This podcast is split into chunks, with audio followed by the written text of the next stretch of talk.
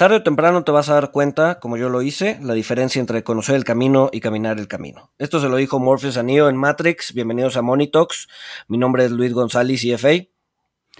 Mi nombre es Walter Buchanan, CFA, y en este episodio vamos a estar hablando de Private Equity y quién mejor que quien ha recorrido el camino. Tenemos como invitado a Arturo Zaval, quien es presidente de Nexus Iberia y cofundador de Nexus Capital, que aporta más de 33 años de experiencia en capital de riesgo, inversión banca comercial. Antes de cofundar Nexus Capital en 1998, ocupó cargos directivos en grupos en Grupo Financiero Santander México, así como puestos ejecutivos en áreas corporativas internacionales, comerciales y de banca de inversión en Grupo Financiero GBM Atlántico, Interacciones y Grupo Serfin. Arturo también fue presidente de la Asociación Mexicana de Capital de Riesgo y el único miembro de la Junta Mexicana de la Asociación Latinoamericana de Capital de Riesgo y Venture Capital.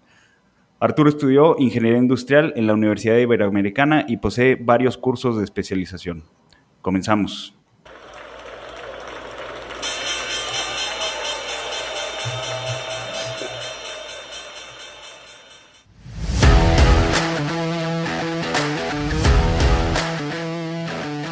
Monito, el otro lado de la moneda. Arturo, pues muchas, muchas gracias por aceptar la, la invitación. Este, eh, como decía Walter, eres yo creo que la persona indicada para platicar de, de private equity, entonces no sé si nos podrías platicar primero cómo se estructura un fondo de, de, private equity, ¿no? Eh, Luis, Walter, buenos días, muchas gracias antes que nada por la invitación y por el honor de platicar con ustedes y con su auditorio. Básicamente un fondo de capital privado es un fondo, eh, es un vehículo en el cual se aglutinan diversos inversionistas y tienen un administrador contratado, un manager o general partner. A los inversionistas se les denomina limited partners, partners limitados. Eh, el objetivo de estos vehículos, de estos eh, eh, aglutinamientos de fondos, pues es muy variado y tiene que ver con el perfil que el administrador ha definido para invitar a los diferentes inversionistas. Y ese perfil o horizonte de inversión es el que nos determina en qué podría invertir un fondo de capital privado. Eh, punto uno. Punto dos, pues hay diferentes clases de fondos eh, dependiendo de la industria o la etapa de la industria de la empresa en la que invierten. Está desde el clásico, eh, bueno, que se usa muchísimo en Venture Capital, todos lo hemos visto, el Friends Full, Family, que no es necesariamente un fondo, pero es la semilla. Y después vienen los fondos de capital, semilla precisamente Seed Capital, después vienen fondos de Venture Capital y después pasamos a la segunda etapa en la vida de las empresas, los fondos de crecimiento es decir, aquellas empresas que ya tienen una cierta historia y que requieren más potencia para acelerar y continuar su crecimiento. Y de ahí pues tienes el la última etapa, que son los fondos tipo mezzanine, que son fondos que normalmente intervienen en una empresa poco antes de que esta vaya a mercados públicos. Asimismo, hay también una especialización regional, es decir, hay fondos que invierten nada más en un país o en un estado, Ejemplo, en California, pues hay fondos que nada más eh, invierten perdón, en el estado de California, o fondos regionales o fondos internacionales. Y finalmente hay una distinción adicional por industria. Eh, hay fondos que nada más invierten, por ejemplo, en bienes raíces, otros que nada más invierten en energía, otros que nada más invierten en infraestructura o, y voy a ir al extremo, en biotecnología. Eh, y por lo tanto tienes una enorme, enorme variedad de fondos. Pero conceptualmente es es un vehículo común en el cual las decisiones de inversión de esa inversión las toma este general partner o administrador y pues se les llama cajas, cajas negras porque al final del día se eh, escribe, se describe un horizonte de inversión, pero al momento en que inicia la vida del fondo, evidentemente no se tienen, eh, se tendrán contempladas algunas, pero no se tienen acordada ninguna inversión, por lo cual eh, durante cuatro o cinco años, que es el periodo normal, el administrador puede hacer inversiones de acuerdo a ese perfil que originalmente ofreció. Básicamente, eso es como se estructura un fondo de capital privado, ¿dónde gana el administrador? El administrador, después de rendir un cierto rendimiento mínimo, marca en el agua, comparte con los inversionistas las utilidades de la inversión. El, el, perdón, ¿el General Partner tiene skin in the game? Es decir, ¿mete capital o solamente mete, mete este, experiencia. Sí, mete capital en proporciones que pueden ir desde el 1,5, 2% hasta el 10, 15% normalmente, pero sí, sí mete capital. Y aparte, una cosa muy importante, solamente ve los resultados después de que retornó a los inversionistas ese rendimiento mínimo. Aparte, pues tiene el nombre en juego, porque pues, si no salen bien los fondos, este fue el último que levantaste, ¿no? Sí, claro.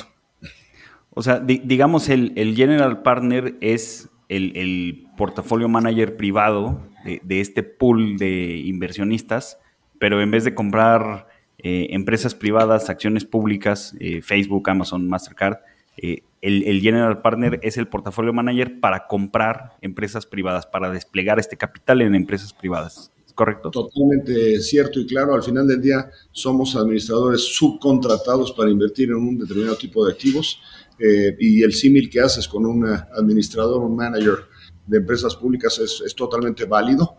Eh, insisto, dentro de estos horizontes de inversión que normalmente serán un poco más largos en el caso de capital privado.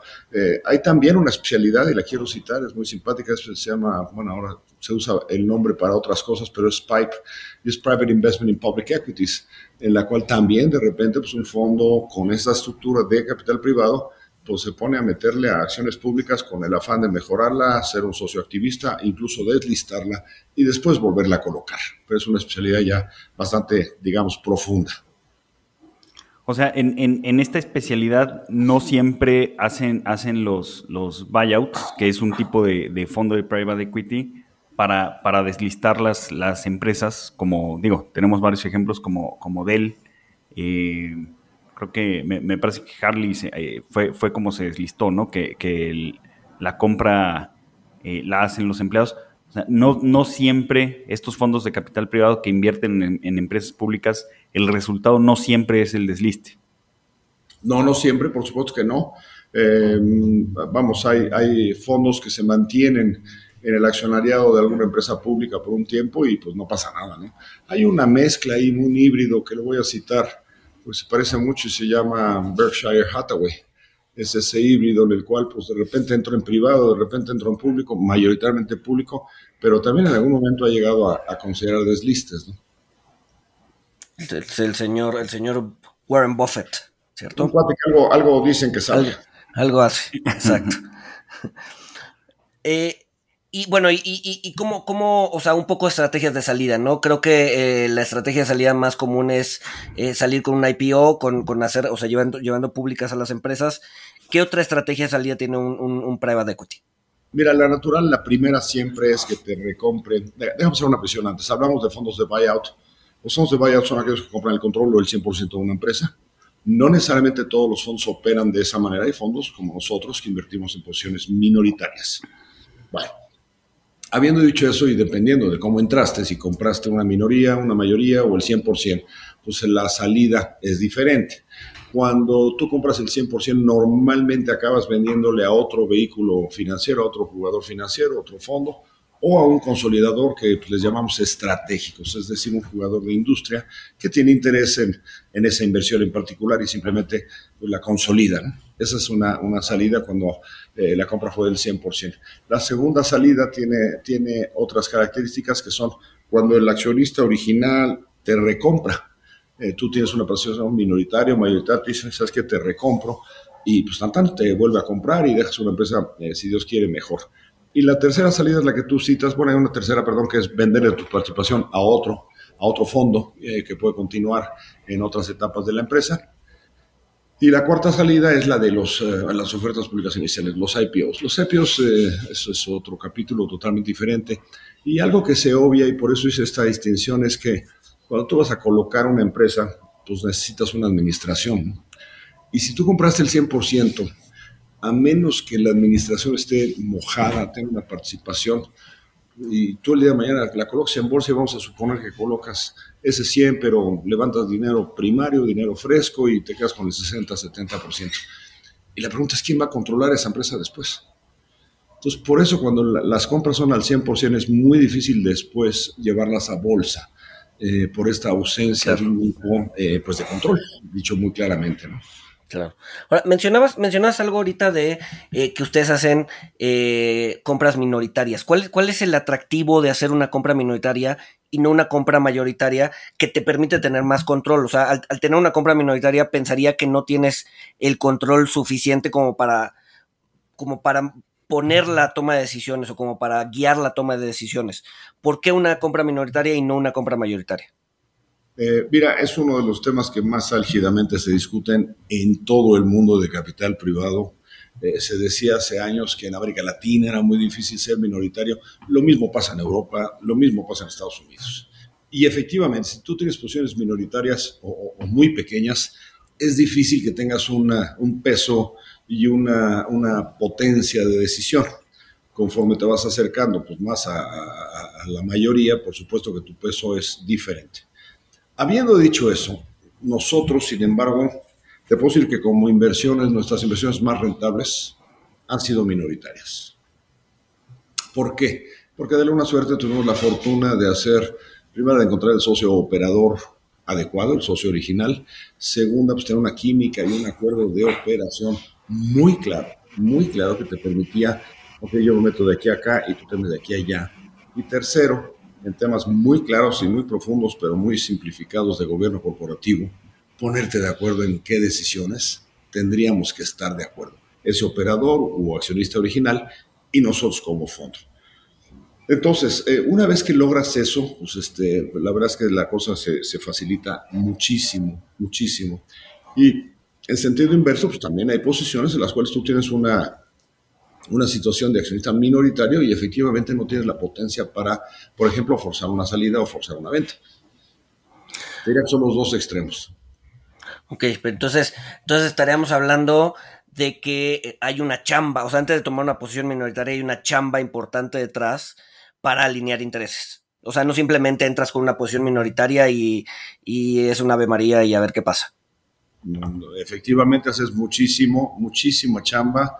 Eh, y es una chamba que tiene mucho que ver con, pues, con la personalidad, la química, etcétera, los acuerdos. Y quizás lo más importante, yo en muchas ocasiones he tenido pláticas con mis potenciales socios y una muy, muy, muy simpática es, y, muy necesaria es, oye, ¿qué quieres hacer dentro de tres o cinco años? ¿Quieres estar en la empresa? ¿Quieres jugar golf? ¿Quieres irte a viajar? ¿O quieres seguir trabajando como loco para darle más? Este, en fin, ¿qué es lo que, qué es lo que buscas? Y esa plática es muy importante porque es la que va a, a, a definir qué tan fácil o complicada va a ser la vida posterior. Yo tengo dos o tres ejemplos, uno de ellos pues, muy conocido en México, que es Genoma Lab, a Rodrigo Herrera, quien aprecio como socio. Y ese fue un acuerdo muy claro que tuvimos. Rodrigo, oye, pues yo me voy a encargar de estas cosas, tú de que cerrado. Oye, ¿qué quieres hacer en tal tiempo? No, no, no, yo le quiero seguir dándole, ¿no? Digo, Genoma es una empresa, vamos a hacer memoria que la listamos en eh, entramos en 2004, la listamos en 2008, nosotros como fondo salimos en 2012, una cosa por el estilo, es decir, hace 10 años. Y ahí está la empresa. Y Rodrigo sigue al frente de ella. E, ese tipo de, de, acuerdos, de arreglos, eh, son fundamentales para definir el futuro de una inversión y por eso una de las primeras pláticas con un potencial socio es qué quieres hacer dentro de 3, 5 años. Y está la otra situación que ya citamos, el que quiero vender el control, nada más quiero que me ayudes a potenciar ABC y me voy a ir. Y quiero vender el 100%, pues clarísimo, ¿no? Ya se baja y adiós, ¿no? Ok. Oye, Arturo, y bueno, eh, en, tu experiencia, eh, tu fondo ha, invertido en, muchas empresas de sectores muy distintos, ¿no? Entonces, eh, vemos a, pues sí, a los managers de, de los private equity, pues como financieros que vienen a, vienen a sumar a, la empresa y también como, eh, pues sí, expertos en, gobierno corporativo, en administración, en, distintos temas. Eh, ¿cómo, hacen, eh, que me imagino que es a través de, equipos, pero cómo consigues los, los, equipos o cómo trabajas los, con, equipos para ahora sí que convertirte en, experto de, la industria a la que estás entrando? Porque, pues, por ejemplo, mencionaste Genoma Labs, es, muy diferente de otra inversión que ustedes tienen, que es, este, me parece, Taco, Holdings. Eh, ¿cómo, es que traen gente o cómo es que buscan gente eh, pues que les ayude a tener un, insight dentro de, dentro de la industria eh, y poder aportar valor, pues además de lo financiero, en las particularidades del negocio? Walter, tocaste uno de los puntos más, más sensibles de, de lo que es nuestro trabajo, de lo que es el capital privado. Efectivamente, una de las ventajas de un fondo es que diversificas en 5, 6, 8, 10 o más inversiones. En el caso de nosotros, que somos un fondo generalista, es decir, no tenemos una especialidad de industria, sí, acabas de repente vendiendo tacos o vendiendo shampoo, ¿no? Eh, y eso es de las partes más retadoras, más interesantes, más difíciles de nuestro trabajo. ¿Por qué? Porque tienes que comprender la industria y con riesgo de caer en la arrogancia, pero lo tienes que hacer muy rápido, lo cual pues a veces es, es imposible. Y entonces empiezas, eh, y, y nosotros lo hacemos, a tener especialistas de industria que te van acompañando en el camino. Incluso en el fondo que tenemos en España, en Nexus Iberia, pues lo hacemos de una manera incluso más proactiva porque invitamos a alguien que ha estado en la industria. Y en ocasiones le hemos invitado como chairman o como CEO o consejero delegado, como dicen por allá. ¿Por qué? Porque es una persona que ya estuvo en la industria. Y si no, por lo menos buscamos invitarlo como miembro de nuestro consejo. Eso nos permite, de alguna suerte, sintetizar esa falta de historia en la industria con experiencia adquirida, invitada, compartida por alguien. Pero efectivamente es todo un reto eh, cambiar de industria. Eh, y, vamos, y al día de hoy, si yo te digo en qué industrias nos mantenemos invertidos, porque los casos que citas, Genoma, pues salimos de ella hace ya muchos años, eh, pero hoy te puedo decir que hemos estado en turismo, estamos en, estuvimos en materiales de construcción, seguimos en alimentos, en restaurantes, estamos en software, eh, estamos en, suplementos alimenticios, en fin, una gran variedad. Y es una de las enormes, enormes dificultades. Lo que sí lo digo es que los años y las cicatrices, pues te quitan lo arrogante, ¿no? Y te forzan a, así a rodearte de gente que comprende esa industria. Sí, claro, se, te quita el overconfidence con, con los golpes de, de, la experiencia, ¿no? Arturo, comentas algo muy importante, eh, que un fondo diversifica, bueno, un fondo de private equity eh, de, los del tipo que tú manejas. Eh, digo que, sabemos también que estás en, Venture, eh, pero enfocándonos a, Private Equity, nos comentas que manejas 6, 8, 10 empresas. de, estas 6, 8, 10 empresas, pues sí, hay una diversificación, pero pues también al mismo tiempo estás, tienes una concentración importante en, pues en cada una de estas eh, 6 a 10 empresas, ¿no? Me, parece que eh, no es como, como otro tipo de fondos, pero lo que te quería preguntar es, eh, ¿qué porcentaje de, este portafolio eh, son los que terminan siendo exitosos, o sea, inversiones que generan rendimientos muy atractivos? ¿Qué porcentaje de las empresas quedan existiendo las empresas, sin embargo, sin, cumplir las metas de, crecimiento esperado y qué porcentaje de, las inversiones en, private equity eh, pues dejan de existir las empresas, que, me imagino que como es en otra etapa de las empresas, que ahorita tocamos ese punto, eh, pues el porcentaje de empresas que dejan de existir me, imagino que es bajo, ¿no? Mira, esa es la teoría. Efectivamente, nosotros buscamos, porque son empresas que están en otra etapa, buscamos que las empresas cuando salimos sean mejores. Eh, luego logrado en algunos casos y en otros, te lo digo abiertamente, pues no, la empresa de alguna suerte eh, suelta ciertos criterios de decisión. Nosotros somos particularmente estrictos en metodologías de seguimiento y aplicación del cash flow, del flujo de efectivo. ¿Por qué? Porque, pues, eh, y volviendo a tu pregunta de control, ¿quién controla una empresa? El que controla el cash flow. Y las empresas quiebran por el flujo de efectivo, no por la palanca, o por cualquier otra cosa, y esto lo aplico a cualquier sector, desde infra hasta venture capital, el flujo de efectivo es el que determina la potencia de una empresa.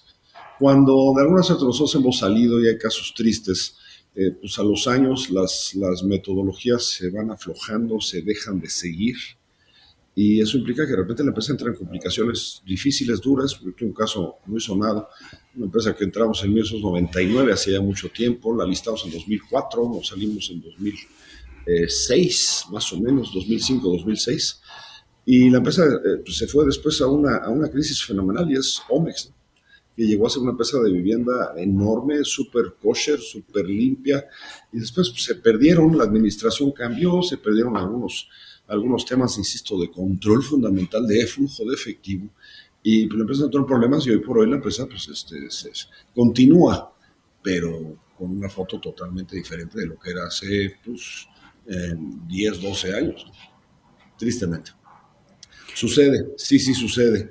Eh, por otro lado, pues hay empresas que, eh, te lo digo abiertamente, también tenemos la fortuna de, de haber sido inversionistas en empresas que tienen una potencia de crecimiento que la despliegan. Y aquí distingo entre la etapa en la que estamos nosotros y las etapas ulteriores. Eh, hay empresas que se mantienen en el mismo grupo y hay empresas que hemos vendido a otros, a otros grupos también con, con muy buenos resultados. Una de ellas, una salida que tuvimos hace unos meses de una empresa de pagos internacionales muy grande, eh, la tercera del país y una de las más grandes de América Latina y continúa con una ruta de, verdad, de verdad, una industria muy padre, muy bonita y esa continúa y continúa porque la administración es muy, también muy enamorada de los sistemas de control de flujo de efectivo, entonces eso, de nuevo, permite una, una mayor asertividad en el futuro. Ah. Yo, bueno, y hablaste de, de, justamente de flujo de efectivo, ¿no? Ahorita estamos viviendo un periodo complicado en donde la liquidez global se está retirando. Eh, eh, ¿qué, qué, qué, o sea, ¿qué ves para el, para el private equity hacia adelante, no? O sea, venimos de 10, 8, 10 años de exceso de liquidez, eh, que, probablemente te daba oportunidad de tener mejor, mejor flujo de efectivo. Ahorita, ahorita, ¿qué están viendo hacia adelante? Mira, lo primero ya lo citas, ¿no? Este, todo este movimiento de liquidez eh, y pérdidas de valor en libros de muchísimas inversiones, eh, lo primero que propicia, y hay que estar muy claros, es la potencia de una recesión. Digo, hay muchísimo escrito en los mercados, vemos las tasas de interés subiendo en todos lados, eh, y eso por supuesto que tiene impactos en la actividad económica y ese impacto en la actividad económica, pues hay que medir cuál es el impacto en la inversión que tú tienes. Voy a poner un ejemplo muy claro que leí hace rato. Este, la tasa de un crédito hipotecario en Estados Unidos subió del 3 y pico al 6% en cuatro o cinco meses. Eso tiene un impacto directo en la elegibilidad de potenciales compradores para adquirir una casa mediante una hipoteca. Por lo tanto, tienes un impacto en la venta de casas y por lo tanto tienes un impacto en todo lo que se va a meter a una casa y por lo tanto tienes un impacto en todos los electrodomésticos, etcétera, eh, en fin, incluso en, el tema de consumo, eh, de consumo más uh, de big ticket items, pues también si alguien va a comprar una casa, pues va a dejar de comprar un coche o no. Entonces, tienes que tener una sensibilidad brutal sobre, sobre eso, ¿no? Voy a irme al extremo, pues a lo mejor sí sigue comprando en una página de e-commerce muy, muy eficiente, pero a lo mejor deja de pedir a casa, ¿no? Deja de pedir su comida a la casa porque es más caro. Eh, hay, hay, que medir todos esos y ese es un ejemplo puntual que viene en nuestra acción de ausencia de liquidez, flight to quality, sube costo hipotecario y por lo tanto pues habrá menos casas o, y o los que la tienen van a sufrir un impacto en su cash flow personal. Y esa para mí es la parte más, más, más relevante.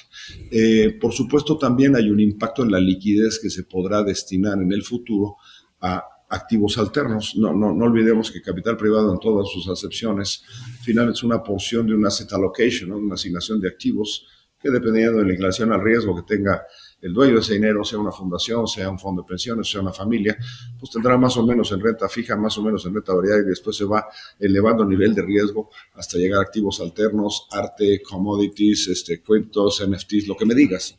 Y por supuesto que estos últimos uh, eh, a estas últimas potencias de inversión, posibilidades de inversión, pues son aquellas que tienen mayor posibilidad de retorno, sí, pero también son las de mayor riesgo y mayor volatilidad. Entonces, yo sí veo, pues un, déjame llamarle así, un moving to the center a little bit, ¿no? Y moverse al centro, el asset allocation para activos de extrema volatilidad debe de bajar un poco. Además de que hay todavía mucho dinero disponible, ¿no? En ese sentido, ¿ves menos dinamismo en el private equity en los próximos meses, años? No necesariamente por esto último que comenté en, en, la industria. Yo levanto un fondo de 100, por decirte algo, y a lo mejor traigo invertidos 50 o 60.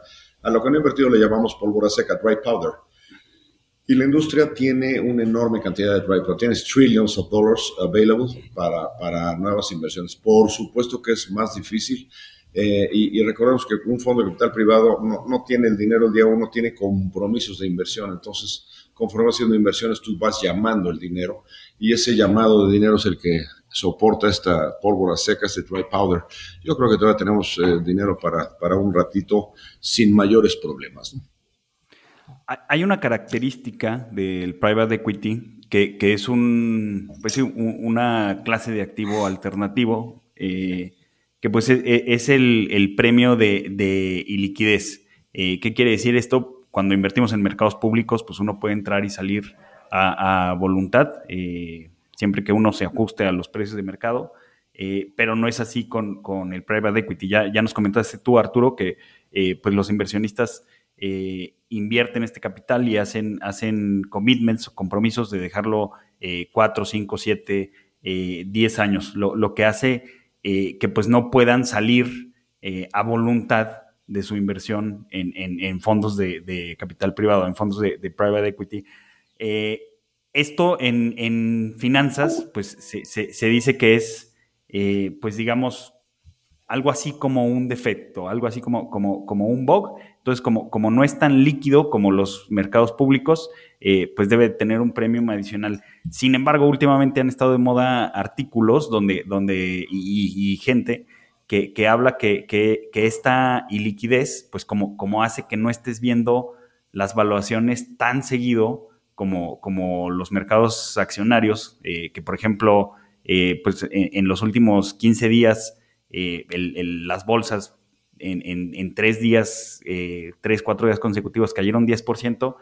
hay gente que comenta que como no ves esto en el private equity, por esta característica de, de liquidez, pues termina siendo algo positivo, termina siendo una característica positiva, porque pues los, los, inversionistas eh, no están viendo día con día, semana a semana, eh, los giros del mercado, las alzas y bajas, y no se están perturbando emocionalmente, lo que permite que, pues no se saboteen y que dejen madurar las inversiones en el largo plazo, como debería de ser. ¿Tú, tú qué opinas de esto? ¿La, la liquidez, eh, si es una, es una desventaja o es una ventaja del private equity?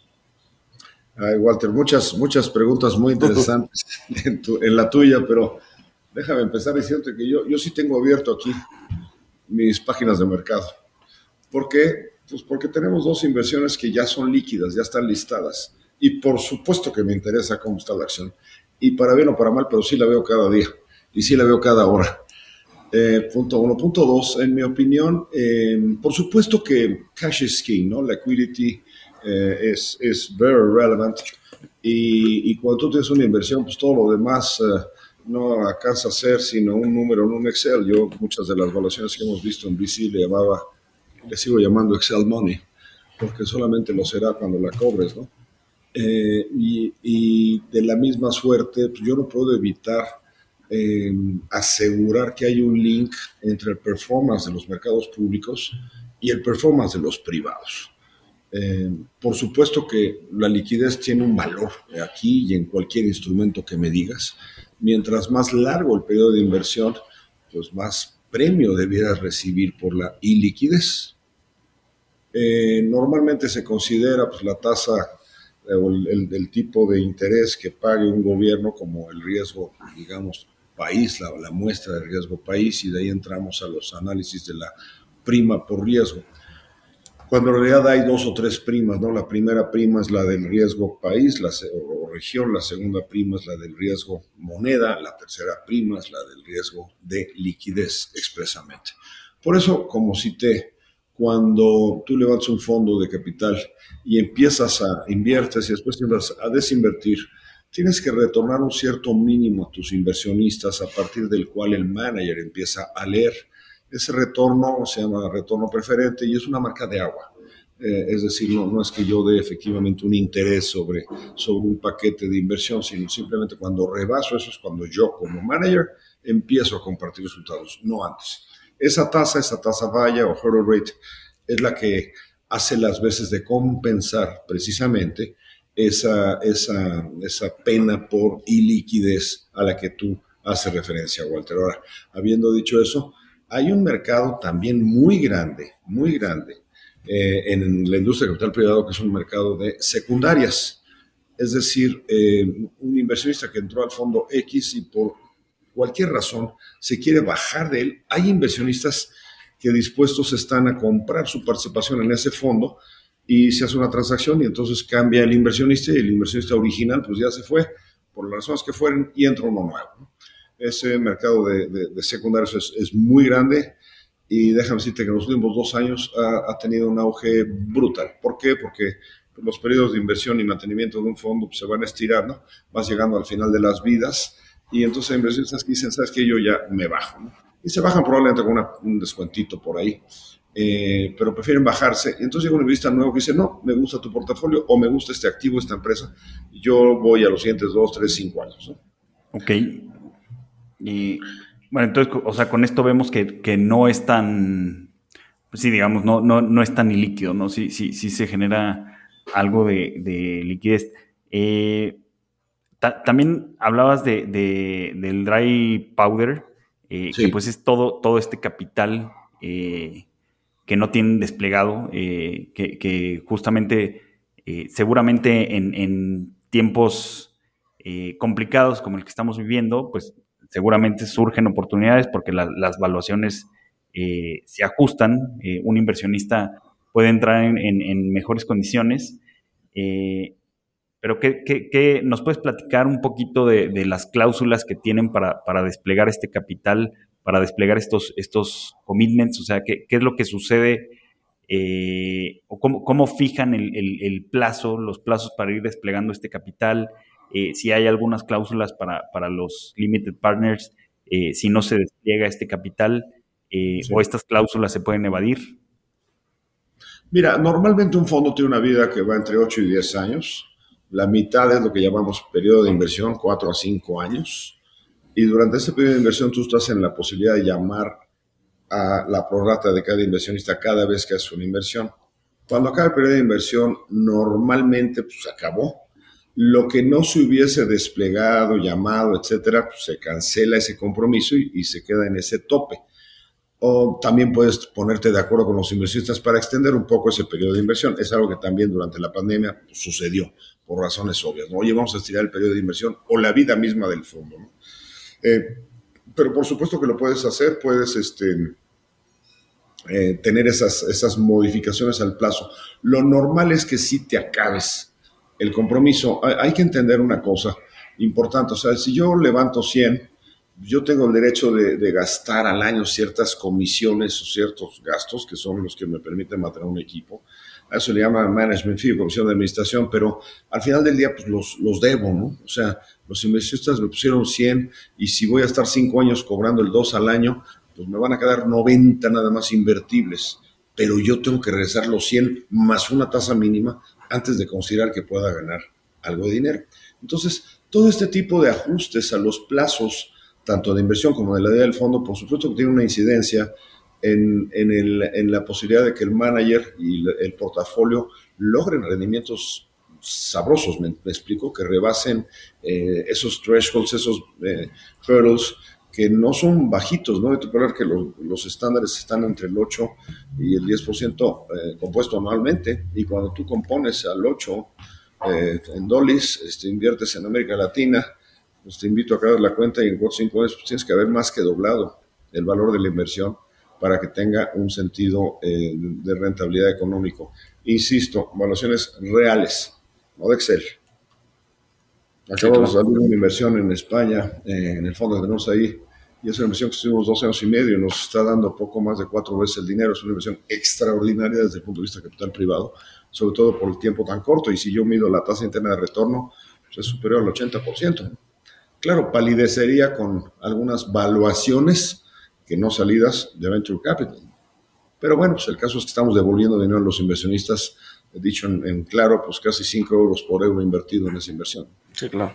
Hay gente que menciona al, mercado público, Arturo, como, como eh, comprador eh, de, último recurso. Ahorita ya, ya nos platicaste, eh, bueno, cómo, inicia un fondo de, private equity. Los, los, inversionistas hacen un commitment de capital, este capital se va llamando. si uno quiere salir, pues hay, hay mercado secundario. Eh, y una de las salidas, eh, justamente, pues es, el, mercado público, pero me, parece que no necesariamente es el objetivo de, todos los fondos de private equity, tú ya no lo, habías mencionado, puede ser eh, vender a, otra empresa, mantener la empresa privada, la misma empresa, o sea, cuando, se hacen inversiones en forma minoritaria, la misma empresa recompra a pues a, los, inversionistas. Eh, entonces, e, e, e, esta frase de que, el mercado público es el, comprador de, último recurso, eh, ¿cómo, la, interpretas tú? O sea, a veces es mejor eh, mantenerse privado y no, irse público hasta que sea una última instancia, hasta que se quiera eh, pues realmente pulverizar la, pues, el ownership de, las empresas, o, cómo es que tú ves eh, las salidas a, mercado público y el rol del mercado público como comprador de último recurso, así como dicen que eh, pues la Fed es el prestamista de último recurso. Mira, este, dos disclaimers, ¿no? Primera, no, no hay un fondo en América Latina que haya llevado más empresa a bolsa que nosotros. Llevamos siete. Eh, entonces, bueno, estaría yo mintiéndote si no te dijera que tenemos un sesgo y un appeal por los mercados públicos. Punto uno. Punto dos, este es, yo soy miembro del Consejo de Viva y conozco además por el background que tengo y por esta actividad como fund manager eh, brutalmente el mercado de ofertas públicas. ¿no? En mi vida he intervenido en decenas de colocaciones públicas como inversor, como intermediario y, y también como colocador, perdón, como, como emisor. De ninguna suerte yo llamaría, con esos dos caveats, eh, yo llamaría al mercado como el del último recurso. No, no lo veo así. Una característica que tenemos en Nexus, para bien o para mal, es que nosotros no, no, nos salimos el día del IPO. Nos quedamos invertidos en la empresa. ¿Por qué? Porque normalmente cuando tú vas a mercados, al mercado público, pues vas por dos razones. La primera, que sería la positiva, para eh, levantar más equity, más capital y seguir adelante con el desarrollo de la empresa. La segunda, que no es tan bonita, es porque algunos accionistas quieren vender una porción o toda su participación el día que haces el IPO, la oferta pública. ¿no? Eh, ¿Por qué no es vista la segunda también, la, oferta secundaria? Pues por razones obvias, ¿no? Tú vas al mercado y dices, oye, tengo una fregorera de empresa, pero yo me voy a bajar. Entonces, eso en el mejor escenario provoca escepticismo, ¿no? Aunque ese es quizás el estándar, porque en el caso de los fondos de capital privado sí se espera que salgas el día del IPO, es, digamos, no, no, no, se levantan las cejas tan, tanto como lo acaban de levantar ustedes, ¿no? Eh, sino esa esperanza del mercado, es lógico pensar, ok, es fondo, ya se baja, está bien. Nosotros lo hemos hecho de otra manera y nos hemos mantenido, insisto, para bien o para mal, eh, después del IPO durante pues, meses o años.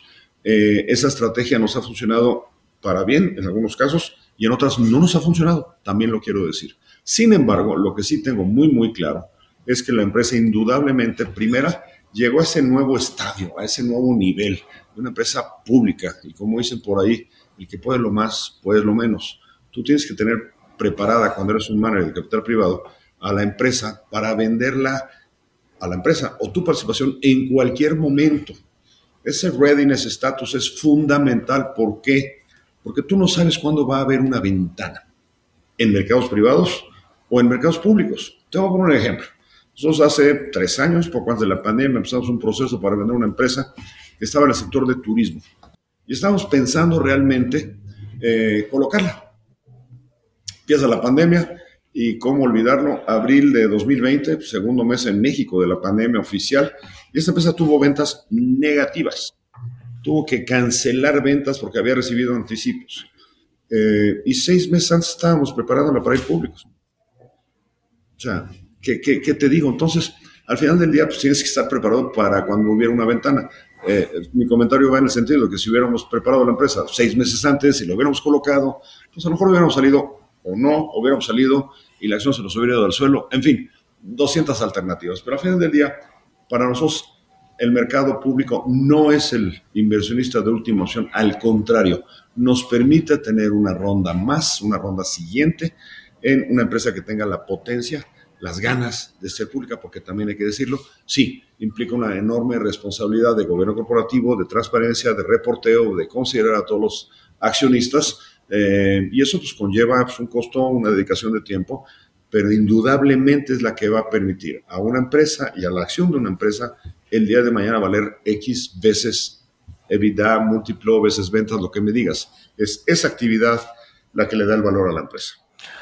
mencionabas, mencionabas ahorita y quería retomar el punto eh, de una empresa que tiene ganas de ser pública. Sin embargo, en el mercado no hemos visto esas ganas. no hemos visto cada vez eh, incluso empresas deslistándose y pocas empresas listándose. ¿Por qué, ¿A qué crees que se debe esto? ¿Por qué crees que las empresas eh, no tengan el apetito de ser públicas? Mira, yo creo que el apetito se mantiene. La, enorme diferencia, Luis, eh, tiene que ver con la profundidad del mercado. Y la profundidad del mercado pues, es una forma bonita de hablar de la bursatilidad y del número de jugadores que participan en ese mercado. Si yo tengo en Estados Unidos, y es un tema para mí apasionante, créemelo, en Estados Unidos yo tengo millones de cuentas de equity, de capitales, millones. Eh, por ahí hay una estadística que dice que más o menos una de cada dos familias, households en Estados Unidos, tiene una cuenta de equities. Para hacer cuento largo, en México debíamos tener 15 o 20 millones de cuentas, si fuéramos a compararlo de esa manera, ¿no? Punto uno. Punto dos. Eh, en México durante 20 años no creció el número de cuentas de casas de bolsa. Había 200 mil como que flat. Surgen dos fenómenos. El primero es Viva. Insisto que yo he acompañado a, esa empresa desde que prácticamente empezó a operar hace poco más de cuatro años como miembro de su consejo. Eh, y empieza a exacerbar, a rascarle y a mover un poco la, la, inquietud. Y al mismo tiempo, en paralelo, hay dos o tres entidades bursátiles sobresaliendo GBM que empiezan a generar una burrada de cuentas, ¿no? De repente, pues te das cuenta de que la, el mercado, la, perdón, la, profundidad del mercado mexicano es la misma, pero ya tienes dos millones de cuentas. Eh, para hacerles una comparación para mí muy triste, eh, la empresa líder en, para no hacer publicidad, la empresa líder en trading de, de, de criptos, de bitcoins, tiene más del doble de esas cuentas, tiene 5 millones de cuentas. Entonces, ¿qué pasó? De repente hubo un apetito tremendo del inversionista mexicano por, por invertir en criptos. Jamás, ¿no?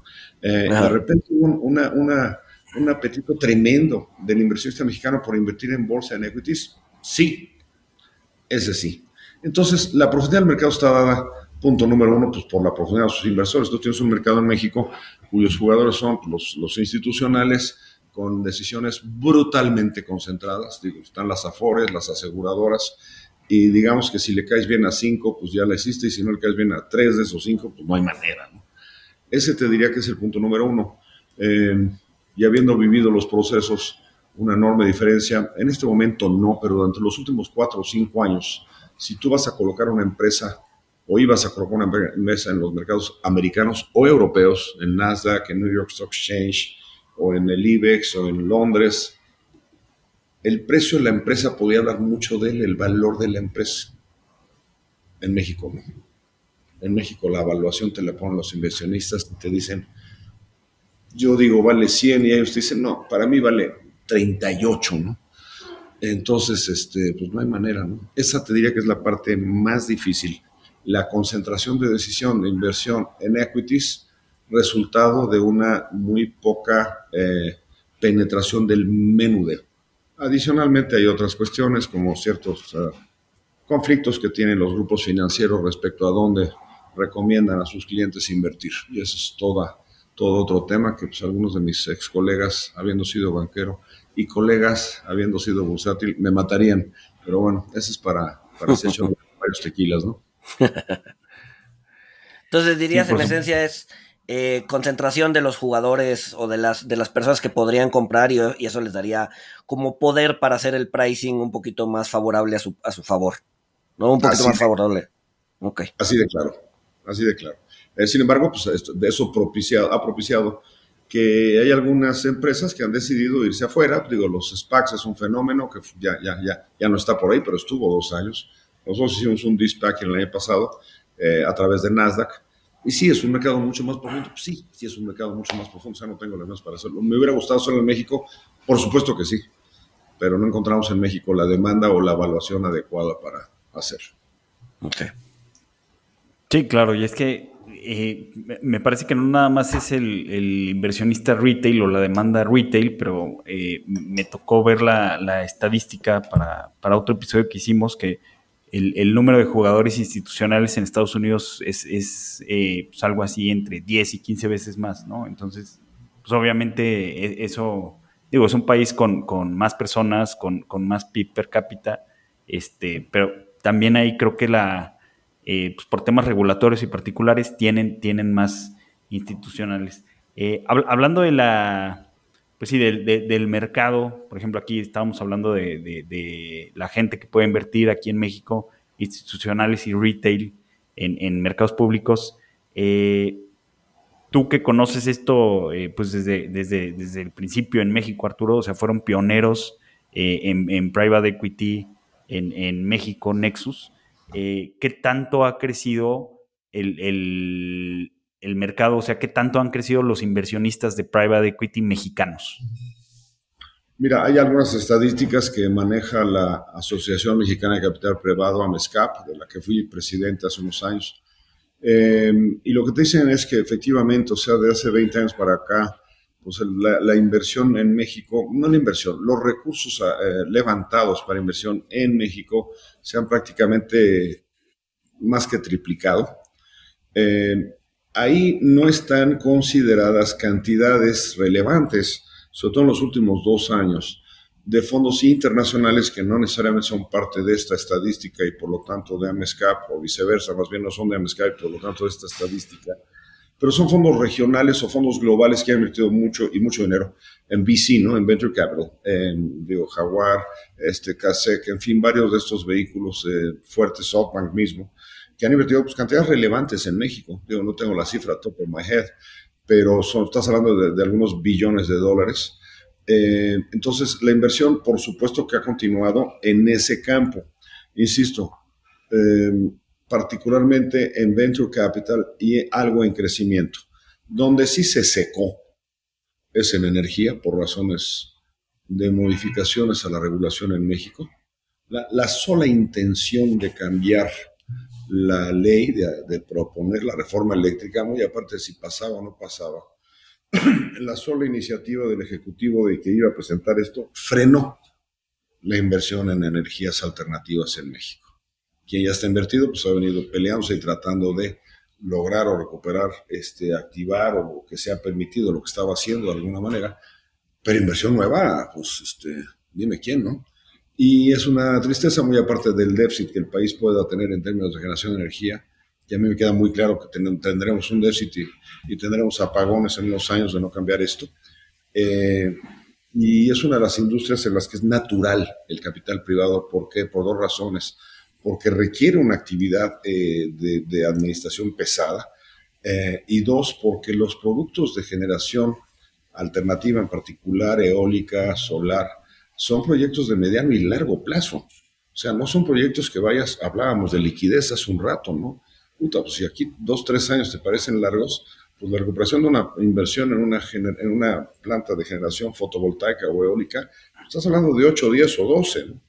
Entonces, esa intermediación de un fondo es fundamental para lograr que se, que se realice la inversión y después colocar esa inversión en inversionistas que tienen eh, apetito por esas duraciones tan largas como fuera, por ejemplo, un fondo de pensiones. Entonces, respondiendo específicamente, Walter, sí, sí ha habido más dinero, sí ha ido más a, a, VC.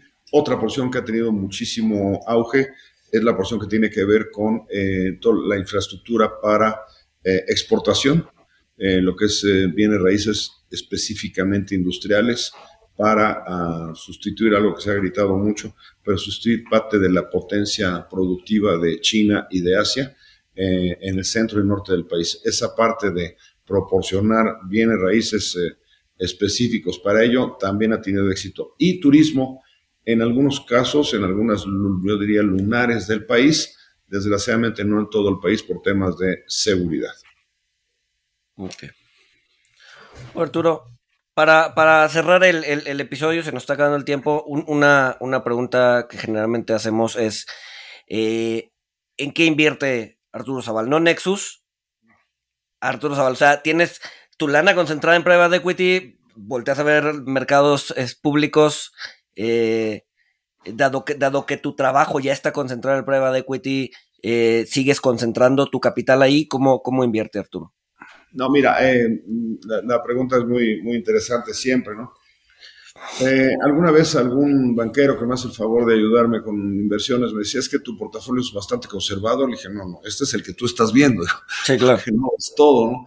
Eh, en lo personal tengo muy clara la, la visión de no concentrar ni en ningún tipo de activo, ni en ninguna moneda, ni en ningún contraparte, ni en ningún plazo. Entonces mi portafolio diría que es bastante diversificado.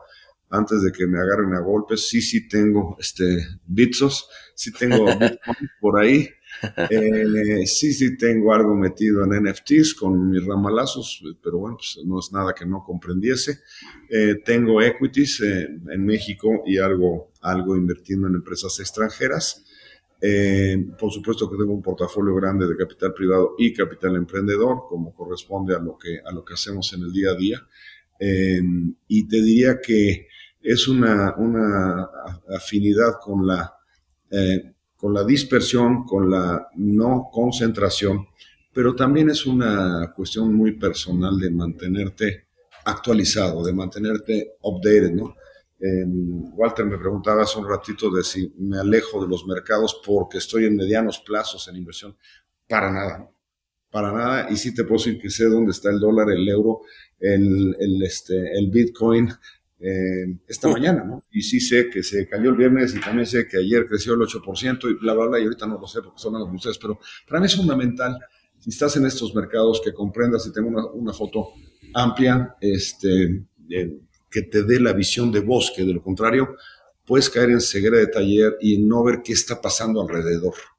Eso para mí es, es, es un mantra, me explico, y es karma el no, el no, este, el no hacerlo. Eh, o sea, es una, necesidad de vida y también algo muy importante pues es que te mantiene fresco, te mantiene actualizado y me permite pues, hablar con millennials. ¿no? Exacto. Pues, pues, Arturo, mil, mil gracias por, tu tiempo, por este espacio que nos, que nos, este, que nos diste. Este, y pues nada, Walter, no sé si, si quieras añadir algo más. Eh, no, igual, mil gracias Arturo. Eh, estuvo muy interesante hablar de, eh, pues de toda la industria de, private equity. podríamos seguir hablando de, las distintas particularidades de, cada tipo de fondo, pero creo que es, es bastante interesante y muy ilustrativo. Pues muchas gracias a ustedes, Walter, Luis, por su interés. la verdad es que espero haber sido lo suficientemente sintético y claro. efectivamente, yo podría pasar no horas, sino días hablando de estos temas. Pero bueno, espero haber sido de utilidad y de nuevo mil gracias por la oportunidad de platicar con ustedes y rebotar estos puntos con su auditorio. Mil gracias, Arturo. Nos escuchamos el siguiente miércoles. Saludos. Excelente, buen día, mejor semana. Bye bye.